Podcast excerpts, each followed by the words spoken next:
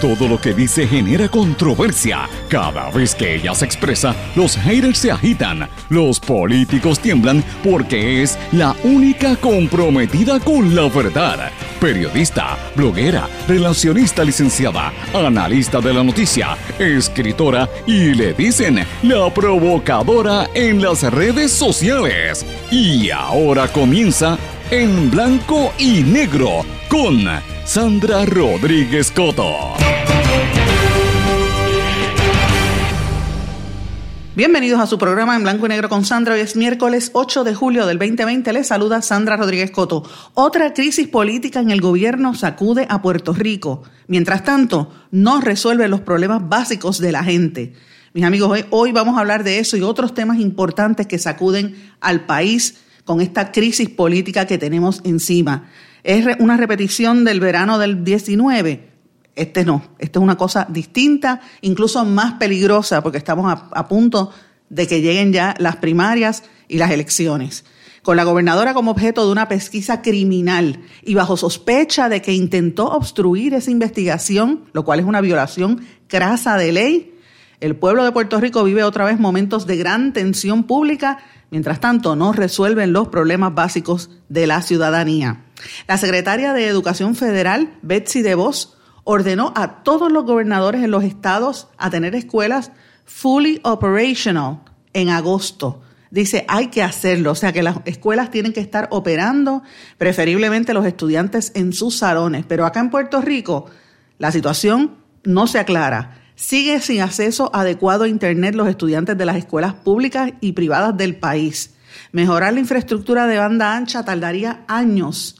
Y esto sucede en momentos en que miles de estudiantes de escuela pública, privada y también de universidades y sobre todo los maestros es cuando más necesitan tener el sistema listo para poder dar clases a distancia. Señores, este próximo semestre que estamos a la vuelta de la esquina y vengo advirtiéndolo hace semanas, parece que va a ser un caos.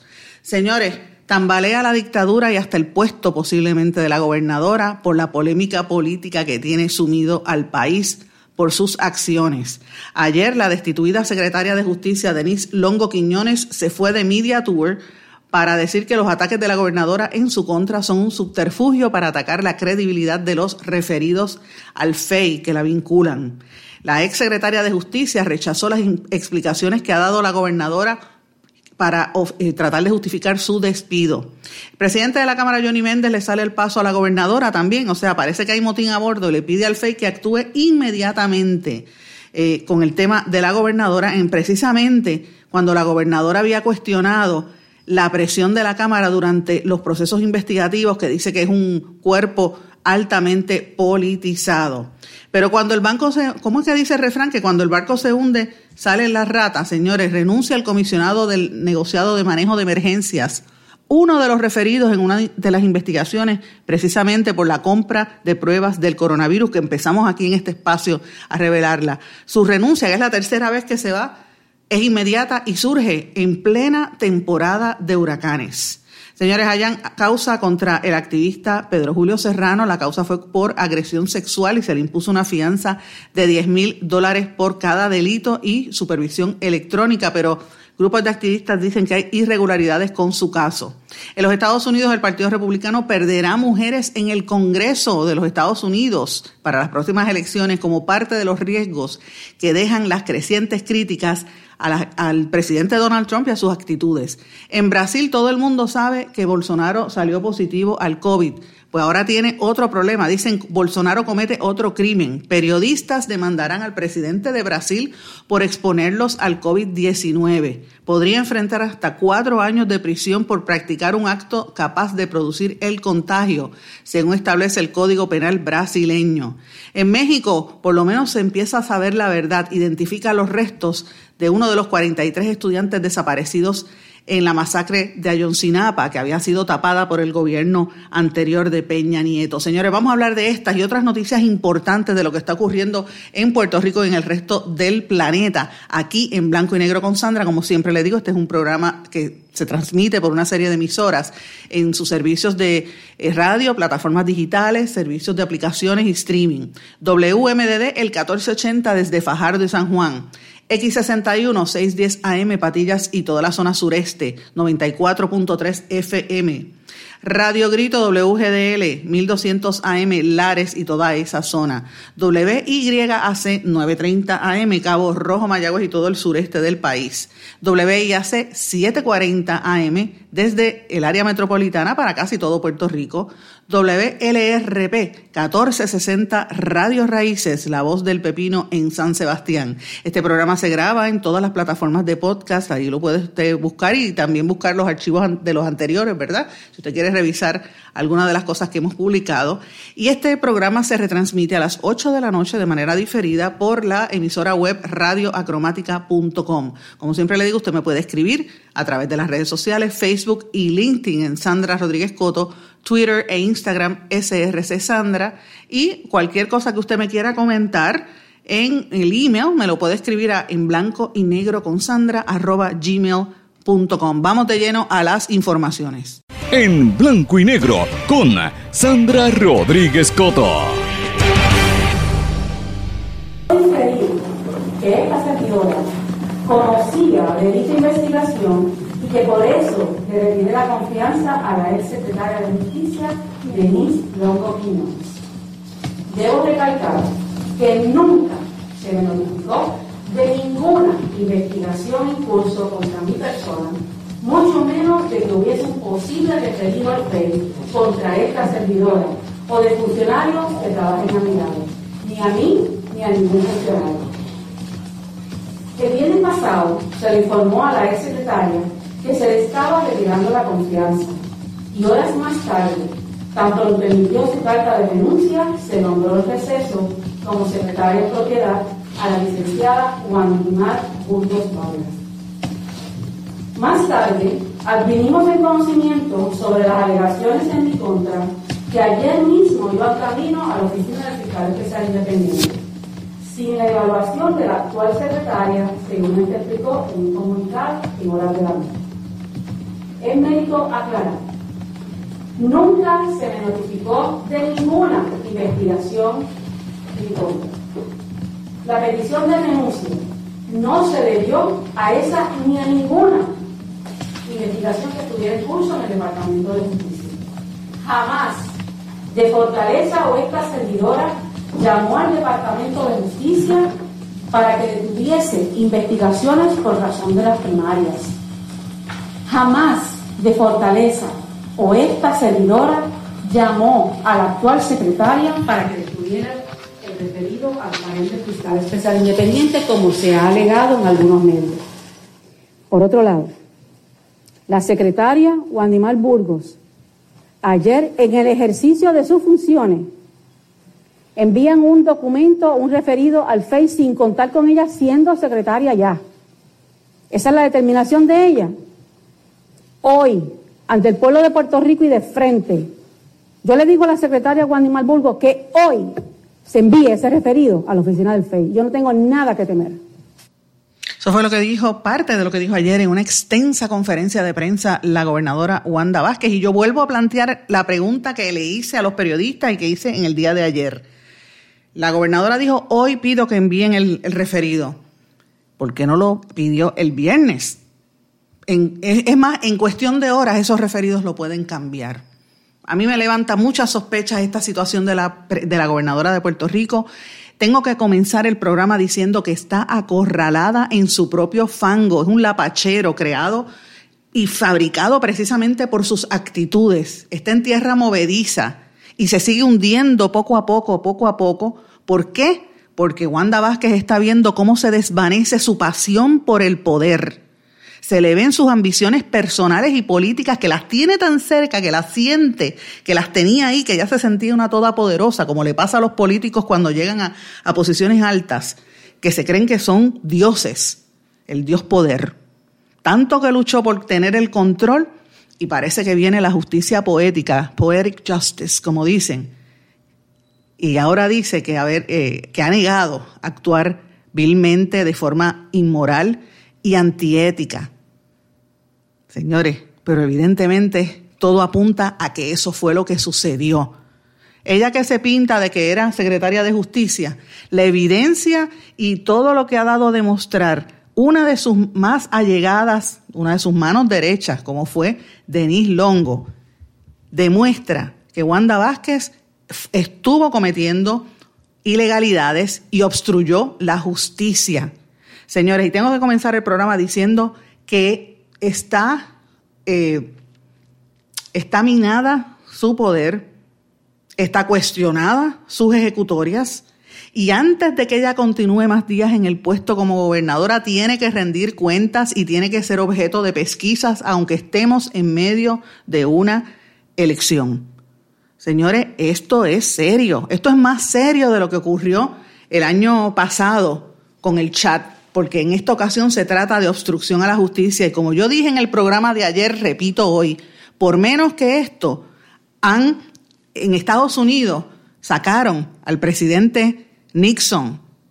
Y han habido procesos bastante recientes en los Estados Unidos. Es más, Donald Trump, como dije eh, durante el día de ayer, Donald Trump destituyó funcionarios precisamente por situaciones como esta. Y nosotros estamos en un momento coyuntural en nuestra historia. Estas actitudes de la, de la gobernadora y, que se alega que es una obstrucción a la justicia, eh, la pone en, un, en la cuerda floja para continuar en la posición. Esto no se puede despachar como que es una pelea simple, como que es una cuestión política, como dice la gobernadora. Esto es un terremoto de grandes proporciones. Y creo que las organizaciones políticas, particularmente la Cámara de Representantes y el Senado, tienen que actuar. Tienen que actuar porque esto no puede quedarse así, aunque estemos cerca, a menos de un mes de las primarias porque estas imputaciones son serias y yo espero que la oficina del panel del fiscal especial independiente actúe con rapidez. Señores, hoy a eso de las 3 de la tarde va a haber una protesta grande en, ya en la fortaleza, ya están empezando a convocar protestas con el hashtag Wanda renuncia, hablan de hashtag te llegó el verano combativo Wandita y otras cosas que utilizan unos términos ahí medios peyorativos, pero vienen, vienen protestas. La calle no está tan simple a pesar de la, del coronavirus. La gente está bien molesta en la calle con esta situación que nos pone en jaque a todos, porque vuelvo y digo, esta noticia trascendió a todos los Estados Unidos y el mundo. New York Times, Washington Post, CNN, CBS, muchísimos medios, incluso hasta medios en Europa han estado reportando esta nueva crisis política que sacude a Puerto Rico. Esto es otra vergüenza más. ¿Qué nos está pasando como pueblo? Llevamos años. Cuando no es la corrupción, son los terremotos o es los malos manejos en el huracán, que es otra vez la corrupción. Y cuando no es eso, es el, el, revolú que nos dejó Ricardo Rosselló y, y, los esquemas de las protestas y el chat, lo que se reveló en el chat, que provocó aquellas protestas históricas, porque fuimos uno de los primeros, yo creo, el primer sitio donde empezaron estas protestas grandes. Todo eso salió alrededor del mundo, señores, esas noticias nos afectan en, la atracción de, clientes, de, de economía, de inversiones para Puerto Rico y ahora esta nueva crisis política. Y fíjense lo que dije, la gobernadora está sumida en su propio fango. Esto es un lapachero en cualquier lugar, uno lo mira así. La gobernadora que llegó bien, eh, con una imagen bien positiva a decir que iba a, limpiar este gobierno, a traer una nueva política, se ha convertido en una politiquera de, de la peor calaña. Y, lamento decirlo de esta forma, pero es así. Estamos ante uno de los momentos más difíciles y la gente está eh, bien molesta, aunque algunos no lo expresen porque están en la, en, la cuarentena y la gente está harta de la política, ciertamente. Eh, este tipo de acción demuestra que hay demasiados intereses detrás, señores. Y esta crisis sacude grandemente a Puerto Rico eh, la gobernadora, eh, tener una gobernadora objeto de una pesquisa criminal y bajo sospecha, señores, porque es que esto es una cosa grande que obstruyó la justicia, que obstruyó una investigación. Esto es algo serio. Eh, y, y durante todo el día de ayer, desde el lunes, pero particularmente ayer y hoy, Hemos visto este media tour que hizo Denis Longo eh, Quiñones, que estuvo por diferentes emisoras de radio y de televisión y con los medios impresos e internet. Estuvo incluso dándole una entrevista extensa, yo creo que fue la más contundente que dio a David Becknott en inglés, eh, hablando, defendiéndose, ¿verdad? exponiendo lo que había ahí detrás. Esto es como cuando se divide el Mar Rojo, es una situación, una controversia muy fuerte con llamados de la oposición para que se activen los, mecanismos de residenciamiento de la gobernadora, como dije en el día de ayer. Esto fue lo, el primero que lo dijo fue el Partido Popular, eh, el liderato del Partido Popular, muy eh, adecuadamente me parece a mí que lo hicieron. También el los representantes y el senador, el representante y el senador eh, independentista eh, radicaron sendas eh, resoluciones para que se investigue, para que se agilice el proceso, incluso no solamente de la gobernadora, sino también lo que la determinación que hizo la entrante secretaria de Justicia, Wandimar Burgos, de retirar el informe del FEI. Eso también es, motivo de investigación porque ya no tiene derecho a eso y por lo menos el presidente de la Cámara ya ha dicho que, eso va así. Eh, va a ser así. La gobernadora se defendió ferozmente de las alegaciones de una conferencia de prensa que yo creo que casi todo el país lo vio, negándose a, obstruir la, justicia. Pero señores, ¿qué hizo la gobernadora Wanda Vázquez? La gobernadora Wanda Vázquez repitió en el día de ayer eh, y en esa conferencia que ustedes escucharon hace unos minutos, repitió lo mismo que hizo, ustedes se acuerdan, aquella conferencia de prensa en, la, en manejo de emergencias, cuando tuvo que revelar el esquema que sacamos en este programa, en el esquema de la, de la compraventa de las, eh, de las pruebas fatulas estas que querían comprar por 38 millones y más, las pruebas COVID.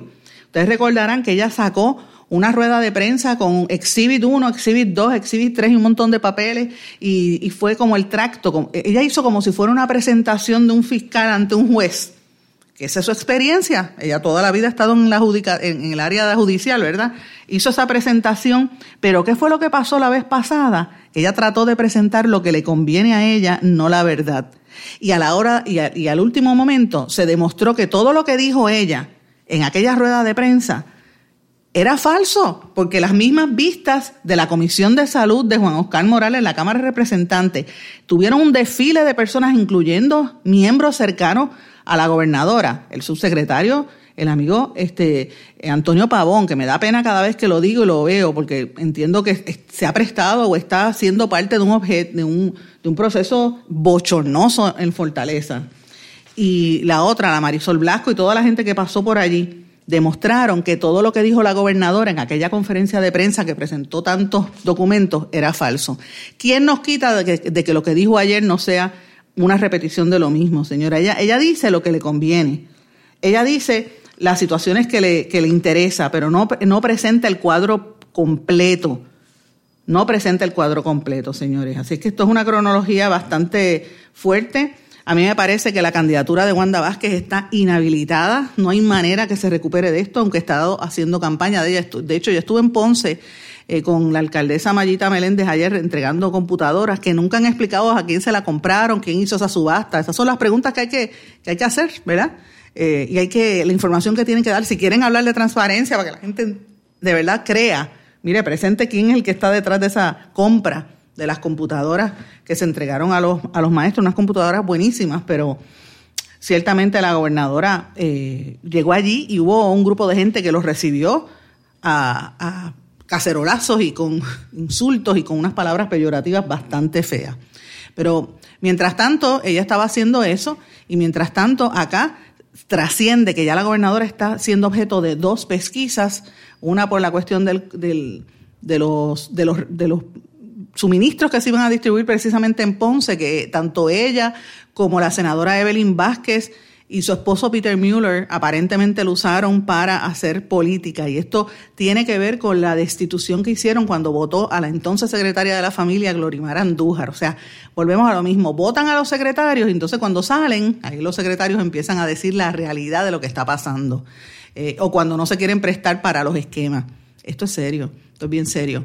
La presidenta del panel del fiscal especial independiente, Nidia Coto Vives, envió una carta pidiendo que le enviaran los eh, seis, los seis informes que están investigando a los que se han hecho referencia tanto por la gobernadora como por, parte de la ex secretaria de, de Justicia. De hecho, esos son los documentos que nosotros, el grupo de periodistas, solicitamos formalmente que nos entreguen según la ley de transparencia, ¿verdad? La ley de acceso a documentos se supone que, nos den esa información. Así que vamos a ver qué va a ocurrir en los próximos días. Eh, pero reitero, las, la ex secretaria de Justicia Denise Longo Quiñones estuvo en un proceso de verdad de, de para tratar de limpiar su, su imagen. y yo creo que fue muy contundente en algunas cosas. Yo creo que aquí lo más importante es ver cómo fue el proceso, cómo fue el, timetable, ¿verdad? El, eh, cómo, cómo esta dinámica se dio. El pasado 3 de julio la votaron, el viernes pasado, a la, secretaria Longo Quiñones. Eh, horas antes de que le pidieran la renuncia, ella refirió a Wanda Vázquez Garcet al FEI por irregularidades cometidas primeramente en, en la cuestión de los suministros escondidos en Ponce. Y vuelvo y digo, esto no se puede tomar a la ligera. Recordemos que aquí la gente estaba en necesidad, la gente sufriendo por los terremotos. Y Wanda Vázquez, Evelyn Vázquez, Peter eh, Mueller y otra gente, según estas imputaciones, aguantaron las ayudas para ir a hacerse fotografías y parecer que estaban haciendo una cosa buena. Miren cómo utilizan al pueblo, de esto es que estamos hablando.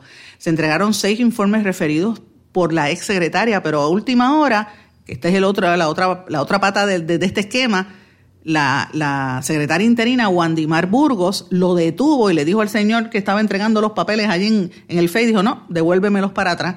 Este acto es el que ahora va a ser también objeto de eh, pesquisas. Esa, esa detención fue el 6 de julio. Entonces ayer, tres días después, la gobernadora anunció en la conferencia de prensa que despidió a Denis Longo por intervenir en la investigación federal de Medicaid, una investigación que empezamos a revelar aquí en este espacio cuando dimos a conocer los esquemas que había y el nombramiento de Walter Dobeck y otras personas que venían de, de Medicaid a supervisar y hablamos de los contratos de más de 100 millones de dólares con la empresa Manpower, que es la que corre el Departamento de Salud prácticamente. Eso empezó aquí. La gobernadora tuvo que confirmarlo, a pesar de que no, no olvidemos que la semana pasada ya había dicho en un tuit que no habían desavenencia. Miren, miren cómo es esto, señores. Así que de eso es que estamos hablando. La gobernadora calificó a, la ex secretaria de Justicia como eh, amañada y vengativa. Eh, esto parece, vuelvo y repito lo que dije en el día de ayer, una pelea entre mujeres, una pelea que no abona al desarrollo de este país. Pero señores, si esto no fuera poco, Ustedes saben que cuando dicen que cuando el barco se hunde, todo el mundo sale, ¿verdad? Por no decir la rata, empieza todo el mundo a salir. Ya se fue la secretaria de Justicia y está por ahí hablando que cuando estuvo en Justicia siempre estaba callada y no decía nada. Pero señores, ayer también se fue el comisionado del negociado de manejo de emergencias y administración de, de desastres, el general Burgos. Renunció a su cargo y es la tercera persona que se va eh, o sale de renuncia, o se va o lo votan del gobierno. Esta es la tercera renuncia que él hace, porque él había renunciado anteriormente. Él es parte de los que están siendo eh, objeto de la pesquisa por la compraventa de las, de, las pruebas COVID de 38 millones de dólares, porque se había alegado que él fue quien pidió que las compraran, o que él, que él eh, se despiaron. Ustedes se acuerdan que esas fueron las pruebas que iban a llegar a salud y que la doctora eh, Longo de Quiñones, mamá de la votada secretaria de Justicia, porque es que hay que ponerlo así, esto es un esquema. Si no tuvieran esos, esos casos de nepotismo, aquí no habrían tanto conflicto, eso es lo para empezar. Y yo creo que aquí nadie le preguntó ayer ni a la gobernadora, ni a la secretaria de Justicia, eh, ex secretaria de Justicia, qué opinan de la cuestión del nepotismo por tener a la, mamá y a la hija trabajando en una misma, en una misma administración tan cerca, ¿verdad? Pero bueno, una de las alegaciones que había hecho la doctora, que ustedes recordarán, fue que ella se negó, a, eh, criticó a Mabel Cabeza y por haber paralizado la entrega de las pruebas COVID que se las mandaron a, manejo de emergencia bajo Burgos. Y en ese esquema es que están tratando de traer a Burgos. Eh, y como dije, ya él había tratado de renunciar. Así que esto es parte de los problemas de lo que está ocurriendo eh, en, esta, en esta administración. ¿Cuántos otros jefes de agencia se van? Tengo información de que hay como tres, eh, probablemente se vayan en los próximos días, pero así es que estamos. A, punto de terminar un semestre, un, un, ¿verdad? un semestre un vera, el, el, ya termina, empezando el año, prácticamente empezando el nuevo año fiscal. Y miren, estamos ahí a ley de, a ley de nada, la gente empieza a irse. Esto pica y se extiende. En el caso del, comisionado eh, del negociado de manejo de emergencia, ustedes disculpen que me están enviando aquí mensajes mientras estoy hablando y no me gusta que hagan eso porque estoy hablando. Pero en el caso de Burgos hay unas imputaciones serias. Este, este era un señor serio con una trayectoria militar y profesional eh, seria y, y, estas imputaciones incluso podrían hasta afectarlo en su, en su retiro. Eh, y porque si tiene, si él es parte de un, de, de un proceso judicial en un futuro, pues eso podría afectarle en su carrera eh, eh, militar. Así es que de eso es que estamos hablando, una situación sumamente seria que tiene cola. Esta, esta salida de, de este señor que dirige manejo de emergencia tiene cola, no se puede quedar así a la ligera. Tengo que irme una pausa. Eh, regresamos enseguida. A nuestro regreso vamos a hablar de otras situaciones importantes que están ocurriendo en Puerto Rico. No se retiren, el análisis y la controversia continúa en breve, en blanco y negro, con Sandra Rodríguez Coto.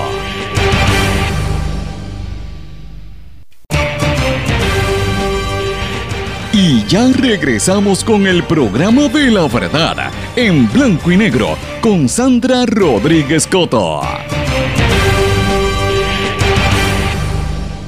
Yo desearía que el pueblo de Puerto Rico sea responsable con su toma de decisiones, que nos cuidemos de la pandemia, que no haya un rebote y si no hay un rebote vamos a tener un mejor inicio del año académico. Depende, de, depende. eh, Nosotros podemos estar aquí y los planes están y yo los puedo compartir con ustedes de una posibilidad de la otra de la otra, pero es que yo como secretario no, no puedo controlar esas variables. Esas variables no las puede controlar la subsecretaria ni este equipo y podemos hacer un grupo social, pero nadie. Pero nadie las puede controlar, mis amigos. Regresamos aquí en blanco y negro con Sandra. Esa voz que escucharon es una entrevista que le hicieron, le hizo el compañero Benjamín Torrecotay al secretario de Educación, Eligio Hernández, y le pregunta específicamente qué va a pasar con el nuevo semestre académico, algo que nosotros venimos eh, cuestionando desde hace más de dos semanas. Ustedes recordarán que habíamos hecho hasta un vídeo en uno de los programas eh, que tenemos en vídeo y lo repetimos aquí también en este programa de qué va a pasar con el semestre académico, que ya parece mentira que a menos de un mes de que se supone que empiece, el, empiece las clases, todavía nadie sabe qué va a pasar. Va a ser un semestre virtual, va a ser un semestre eh, presencial, una, un híbrido, no sabemos.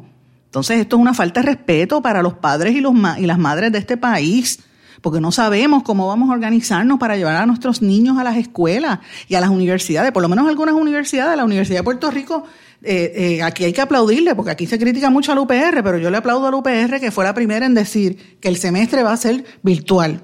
Con lo bueno y lo malo que eso represente, va a ser virtual. Muchas universidades privadas también lo han ido comunicando poco a poco. De hecho, a raíz de que nosotros lo denunciamos también aquí, ustedes recordarán, porque la gente no sabe. Eh, y yo el otro día conversaba con un sobrino, a quien adoro, uno de mis sobrinos, que está en la universidad, está en, una universidad privada estudiando eh, ingeniería, esa, es, eh, esa área, ¿verdad?, de, de, ciencias y matemáticas.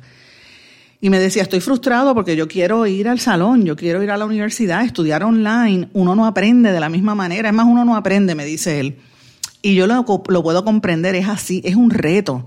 Eh, y eso que es un estudiante eh, extraordinariamente inteligente con un promedio de 3.9, siempre lo ha sido. Imagínese un niño que tiene algún, o un, un adolescente, un estudiante universitario que tiene alguna dificultad. Eh, no es fácil uno estudiar desde la casa.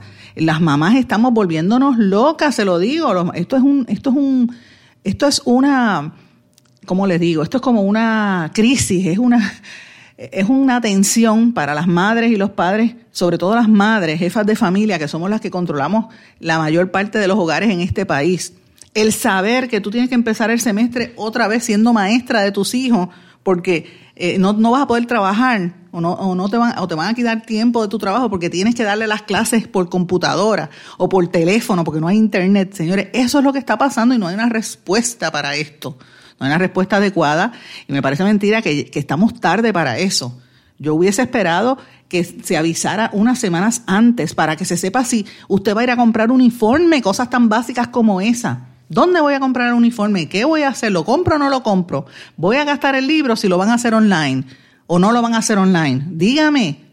Todavía es la hora que no han explicado la inmensa mayoría. Los colegios privados van a pagar, van a cobrarte el semestre, cuánto te van, te van a hacer un ajuste por hacer online las clases o, tienes que pagar la matrícula completa. Tantos padres y madres que son trabajadores que están en esta misma situación, señores, es inaceptable que hoy, 8 de julio, a esta fecha todavía no se haya atendido este reclamo que estamos haciendo hace varias semanas los padres y las madres. Y esto, eh, como les menciono, estamos hablando de los estudiantes de la corriente regular. Imagínense los de educación especial que tienen que coger terapia eh, cibernética y no todos los niños tienen la capacidad ni la, ni, ni la condición a veces le permite tomar esas terapias. Estamos hablando de una situación sumamente seria y la gente está al gareta en la calle. Este, eh, yo lo dije, este fin de semana se fueron para la playa como si no hubiese mundo. De lo más feliz, yo vi unas mujeres en traje de baño en, una fotografía en, plena Plaza de las Américas. Yo no sé cómo las dejaron entrar. Yo dije, ¿pero qué es esto? Pero una loquera. La gente está en la calle como si nada. Se olvidaron de las mascarillas y esto va a rebotar. Ya se sabe que están aumentando dramáticamente los casos del COVID y esto es bien peligroso para el, el comienzo de clase. ¿Y cómo yo contrasto esto? Miren, la secretaria de Educación de los Estados Unidos, Betsy DeVos, le dijo a todos los gobernadores en una conferencia, en un conference call que tuvo en el día de ayer, que ella espera que todas las escuelas estén fully operational para este semestre que empieza ahora en otoño, en agosto, ¿verdad? Que no importa la pandemia, las escuelas tienen que estar operando, ya lo dijo, y que tienen que reabrir y que tienen que estar fully operational. Eso es lo que dice, estén operando completamente. Eh, y ella dice que la, la, ah, ¿verdad? la la participación o la intención es de que vuelvan los niños a las clases, ¿verdad? Tiene que haber unos sistemas de prevención y de, limpieza y de tratar de evitar el contagio. Esto es bien difícil entre los estudiantes, sobre todo los más chiquitos, pero ella está dando esa orden de que tienen que empezar a trabajar. ¿Y qué pasa en Puerto Rico? Mira, yo tengo que felicitar hoy al Nuevo Día que vuelve a traer el tema, que trajeron el tema que nosotros hemos estado diciendo aquí consistentemente desde hace meses el problema de la Internet es grave en Puerto Rico. Las compañías de telecomunicaciones tienen que rendir cuentas. ¿Qué está pasando con el acceso al Internet? Todas esas compañías que iban a darle Internet gratis a las escuelas, ¿qué pasó? Esa infraestructura de la llamada eh, banda ancha se va a tardar años en reconstruir y miles y miles de estudiantes y maestros necesitan el, el Internet lo necesitan rápido para poder hacer, dar sus clases y esto pues se le ha, echado por encima a los maestros, señores, esto es una situación seria. Más del 78% de, de los estudiantes, en Puerto Rico hay 300.000 estudiantes en las escuelas y más del 78% está bajo el nivel de pobreza. No tiene acceso a Internet, se le hace difícil. Hay municipios donde no hay Internet. Eh, y esto es muy, muy fuerte. Solo el 56% de los hogares en Puerto Rico entre los años 2014 al 2018 tenía una cuenta de Internet según el censo de los Estados Unidos, o sea, un poco más de la mitad. Eh, y obviamente Puerto Rico es la jurisdicción con el nivel más bajo de acceso a Internet en la nación americana. El, 35.5% de los hogares no tenía una computadora, eh, que es una, posición incluso más baja que el estado más pobre de la nación, que es eh, Mississippi. Así que estamos en eso, señores. No hay acceso a Internet. Eh, la falta de hay una esto esto impide este desarrollo económico la brecha digital impide que la gente eche hacia adelante aquí la presidenta de la junta de telecomunicaciones la, amiga Sandra Torres ha estado haciendo unas declaraciones verdad de que pues que si no ha sido tan fácil que y entonces ella rápido tira de que las inversiones de 200 millones y 300 millones y, y millones y millones pero a la hora de la verdad dónde está la banda ancha cómo llega eso a la gente eh, ¿cuándo, ¿cuándo, va a llegar el, el, Internet, la Internet a los municipios más pobres de Puerto Rico? Allá en, el área este, por ejemplo, Loíza, Canóvana, Yabucoa, que quedó tan destruido después de los huracanes. En la montaña en Adjuntas, en el sur en Patilla, Guayama, toda esa zona de allí de X61 están teniendo problemas en el sur, donde se transmite a través de la emisora X61, en el sureste. Guayama, Patilla, Maunabo, pues mira, son municipios que tienen que ponerle el enfoque, como ha dicho ella, pero eh, el problema es que todavía no sabemos dónde está la Internet. Ese es parte del problema que hay, a pesar de que vienen fondos para eso. Mis amigos, tengo que mencionarles ayer, eh, ayer también trascendió, finalmente, cambiando el tema, eh, que se le halló causa a Pedro Julio Serrano por agresión sexual. Se le impuso una fianza de 10 mil dólares por cada delito, más supervisión electrónica. El activista de la comunidad, el gay, lesbiana, transexual, transgénero, queer y todo lo demás, eh, pues eh, estuvo más de 24 horas en, una eh, arrestado, ¿verdad? Casi todo el día estuvo sin acceso a su representación legal. A mí me parece que el manejo del caso de Pedro Julio Serrano es bien lamentable y es censurable y demuestra lo que está pasando en Puerto Rico que es serio. Cuando hay alguien que se opone o que critica al gobierno o que se opone y critica las gestiones eh, nefasta que hay contra las comunidades vulnerables, como el caso de Pedro Julio, eh, la actitud es, es fuerte. Recordemos lo que, le pasó a Giovanni Roberto, el que lo que quería era llevar, que abrieran los comedores escolares para poder repartir comida a la gente pobre. Y lo metieron casi nueve horas en, en, una celda. Ustedes recordarán aquello que lo denunciamos aquí.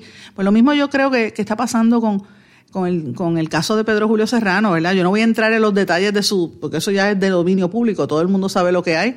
Eh, él, hay unos casos ahí de, ley 54 y a él le están acusando por agresión sexual sin consentimiento, ¿verdad? se, le impuso una fianza y un grillete electrónico. Esto es algo serio. Eh, el querellante dice que Pedro Julio este, incurrió en un patrón de maltrato emocional y que lo agredió. ¿verdad? Eso se, se verá en, su día en un tribunal, pero es importante decir que él estuvo detenido más de 24 horas y que eh, organizaciones eh, como la, el Comité Amplio de la búsqueda de la equidad CABE denunció que ha habido un manejo irregular por este caso. Sabemos que en muchos casos de violencia doméstica, a veces eh, las mujeres se atreven a ir a la policía y están horas en lo que resuelve la situación bajo ley 54 y a veces el agresor, ustedes saben que va y después las mata, Dios, ¿verdad? Por pena. Eh, uno, este, este tipo de noticias a mí me da pena, es lo que quiero decir, pero, pero la policía no actúa a tiempo lo que me levanta sospecha en el caso de Pedro Julio. Es serio, es serio que lo hayan dejado tantas horas allí y, qué casualidad que esto coincide con la, campaña tan agresiva que tiene este activista por eliminar programas de televisión como el programa de la Comay, que ha sido un programa tan... Eh, eh, de hecho, él, es el que promueve el boicot, cosa que yo estoy en contra. Yo siempre he estado en contra de los boicots y me reafirmo, todavía lo estoy en contra de los boicots. Yo, los programas caen y, lo, y los las audiencias caen precisamente porque la gente se cansa eh, y hay que educar, ¿verdad? Pero este, qué casualidad que Pedro Julio esté a favor del boicot promoviéndolo y qué casualidad que lo hayan este, ¿verdad? trabajado de esa manera. Qué casualidad que Pedro Julio Serrano ha sido uno que, consistentemente ha criticado a la policía y qué casualidad que lo hayan tratado de esa manera tan, tan, despreciable. Pues mira, señores, esto es serio. Es serio. Yo podré tener mis pensamientos en cuanto a Pedro Julio Serrano, quien fue mi amigo hace muchos años, ya lo expliqué ayer lo que pasó, pero ciertamente el trato que han tenido hacia su persona me parece que deja mucho que desear y demuestra cómo es que está este país. Y es peligroso, señores. Aquí se violan los derechos civiles de una manera rampante y asquerosa pero si los tenemos violados desde la misma, desde el, mismo máximo de nuestro gobierno, una gobernadora que está ahora mismo imputada de obstrucción a la justicia, ¿qué podemos esperar a niveles más bajos? Señores, estamos, estamos huérfanos, el pueblo está huérfano. Vamos a una, una pausa, regresamos enseguida. No se retiren, el análisis y la controversia continúa en breve, en blanco y negro, con Sandra Rodríguez Coto. Más que un plan de salud, somos alegría para nuestro pueblo. Somos seguridad. Somos nuestra gente. Más que un plan de salud, somos nuestra comunidad. Somos bienestar. Somos tu acceso a 64 hospitales, médicos y especialistas en todo Puerto Rico al cuidado de tu salud. Más que un plan de salud, Menonita es Puerto Rico. Plan de salud Menonita. Tu salud en buenas manos.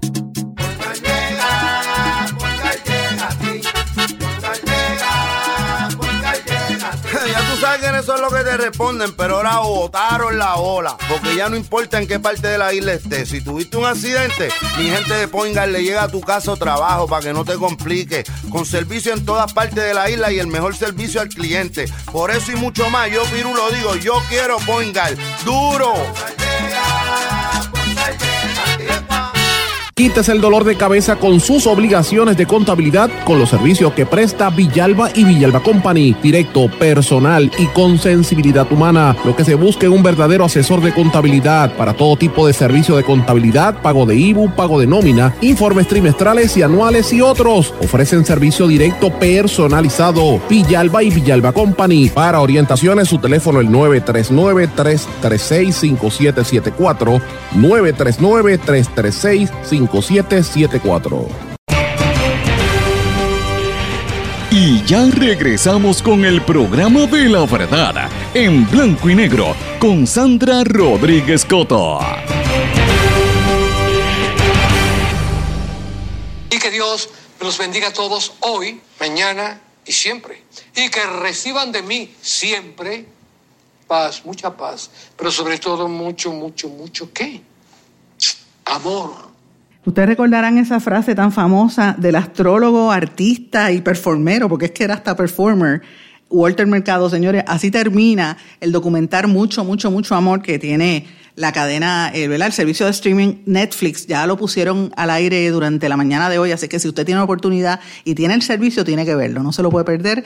Y se va a sorprender de una figura tan interesante, ¿verdad? Este, eh, de, este, ¿verdad? Lo, que hacía era leer el horóscopo y, y, vaticinarte el futuro, pero era un espectáculo, un showman, de verdad, increíble, y tuvo muchísima, muchísimo apoyo en las comunidades latinoamericanas en los Estados Unidos y en los países de, de Centro y Suramérica también. Fue un puertorriqueño de esos que puso el nombre nuestro en alto, pero en este caso en el área de la, de la astrología y del performance. Súper interesante, no se lo pueden perder. Lo han estado anunciando y yo pues te lo tenía marcado para poder verlo y lo vi esta mañana y me, pareció súper interesante. Les recomiendo que lo vean. Pero bueno, vamos a varias noticias de los Estados Unidos y del resto del mundo que quiero mencionar en esta última parte del programa en blanco y negro con Sandra. Señores, ustedes saben que en Estados Unidos hay una campaña muy fuerte en contra de Donald Trump eh, de parte de los demócratas, pero también comenzó una campaña eh, publicitaria súper agresiva de grupos republicanos diciendo que Trump no los representa. Eh, eh, la, campaña está diciendo que él miente, que él está, él está dando vueltas, hace spin a, los temas, ¿verdad? Y que, y que los leaks, todas las filtraciones de los desmanes que tiene de la gente cercana a él a su a su labor en la Casa Blanca perjudican y van en contra de los ideales republicanos, señores. Y estos anuncios son devastadores, los números lo están diciendo, y yo creo que por ahí es que hay problemas. Le llaman el proyecto Lincoln, es uno de los que está atacando directamente, en este caso, a los asesores de Donald Trump. Eh, y, minando la credibilidad. Así es que yo veo que la situación para estas próximas elecciones no está tan cerrada como se pensaba.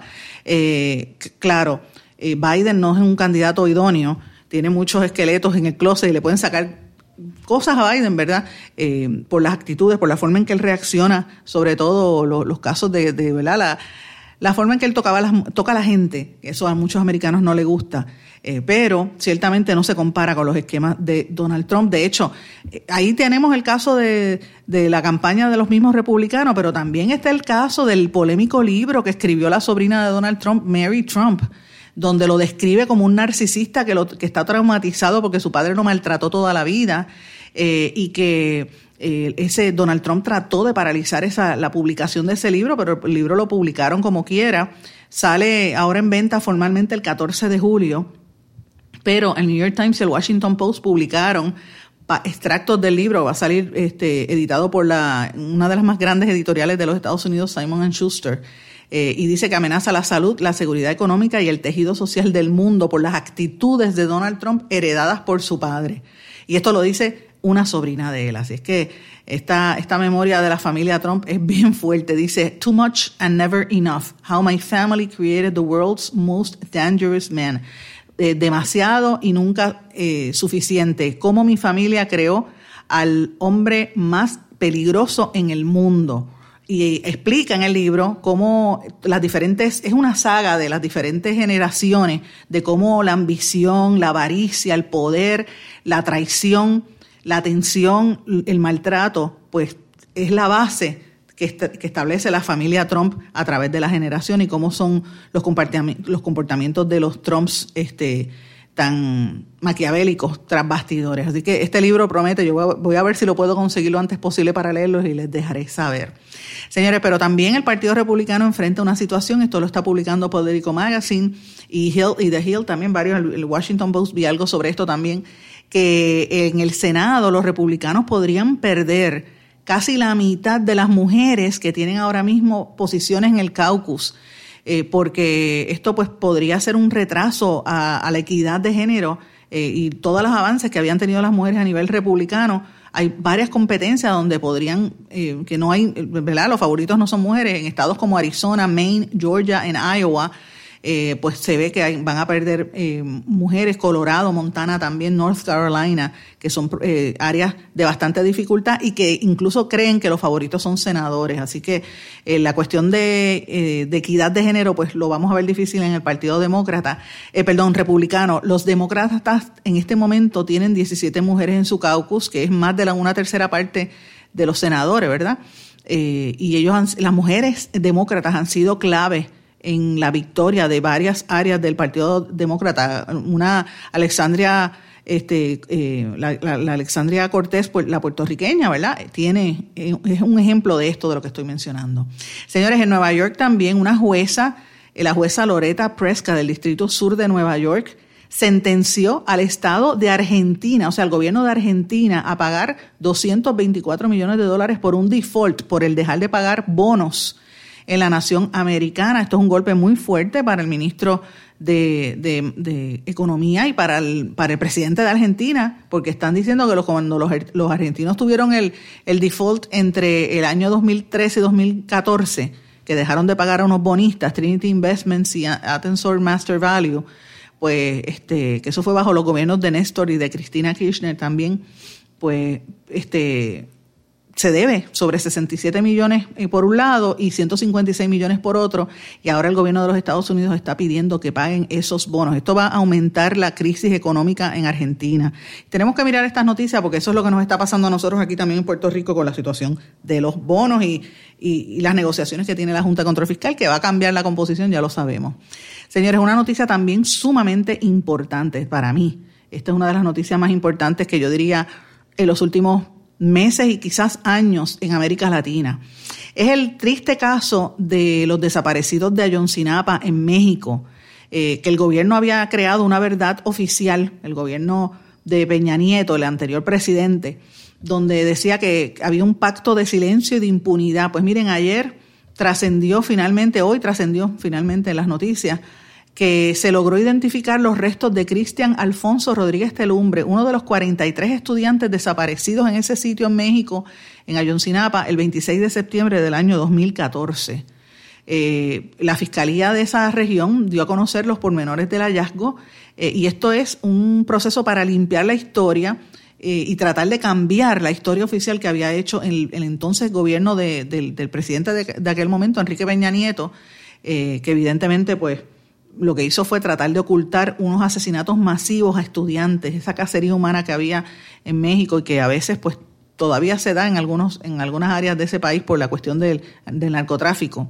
Eh, pero por lo menos ya encontraron unos 15 indicios de restos humanos. Ayoncinapa queda en el estado de Guerrero. Eh, y después de hacer un análisis de, de, las piezas óseas, pues descubrieron a través de unas pruebas de ADN que, que correspondían a ese estudiante, un estudiante que había sido eran unos estudiantes que habían estado, eh, en un, iban en una guagua, ¿verdad? de la universidad y los interceptaron, es, lo, que se, lo que se prevé y allí los asesinaron. Y durante todo este tiempo los familiares han estado reclamando. El gobierno de, del anterior presidente prácticamente no les hacía caso, era una situación muy, muy triste.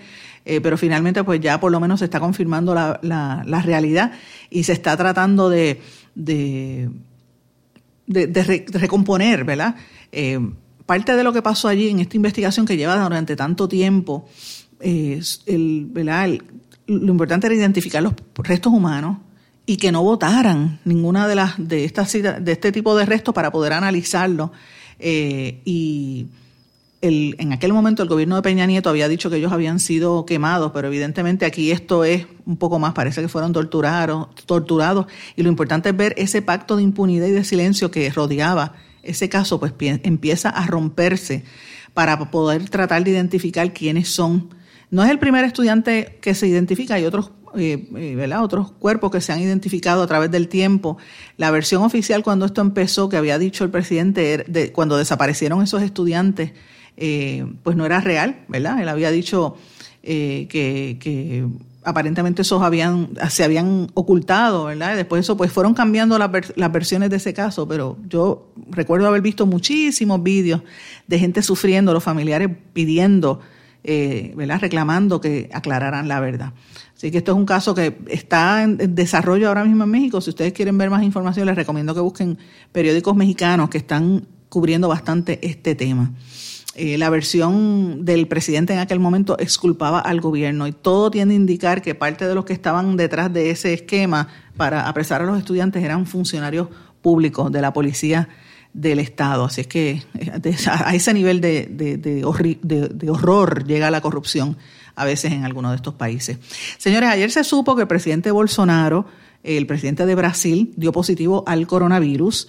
Entonces hoy trasciende que los periodistas van a demandar al presidente por haberlos expuesto al COVID-19. Y esto no es, pequeña cosa, una demanda de la Asociación Brasileña de Prensa, que ya dijo que la, va a interponer contra Jair Bolsonaro, podría eh, representar serios problemas para el presidente porque el Código Penal eh, de Brasil establece que, que si hay una persona que produce un acto capaz de producir el contagio y, que gente se enferme y muera, pues esa persona tiene que cumplir prisión y, tiene que pasar por un proceso. Pues ellos van a erradicar esta, esta demanda porque dicen que Bolsonaro puso en riesgo la vida de muchos estudiantes, de muchos eh, eh, eh, periodistas cada vez que se negaba a utilizar la mascarilla y hablaba con periodistas en, entrevistas y en conferencias de prensa, eh, de una manera, como ellos dicen, de, eh, actuando de manera criminal. Eh, en Brasil, para que tengan una idea, hay 45.305 contagios en las últimas 24 horas. Ya va un millón, casi un millón setecientos mil personas tienen, han estado infectados con el COVID y las muertes están sobre 67 mil. Así es que esto es una situación muy seria en el, en el, en el país de Sudamérica, como está ocurriendo en otras partes del mundo. Mis amigos, me tengo que despedir, no tengo tiempo para más. No sin antes les agradezco su sintonía, estemos atentos a lo que ocurre y si puede, miren. Dios los bendiga a todos hoy, mañana y siempre. Y que reciban de mí siempre paz, mucha paz, pero sobre todo mucho, mucho, mucho, ¿qué? Amor ¿Se quedó con ganas de más? Busque a Sandra Rodríguez Coto en las redes sociales o acceda a en blanco y porque a la hora de decir la verdad solo hay una persona en la cual se puede confiar. Sandra Rodríguez Coto en blanco y negro.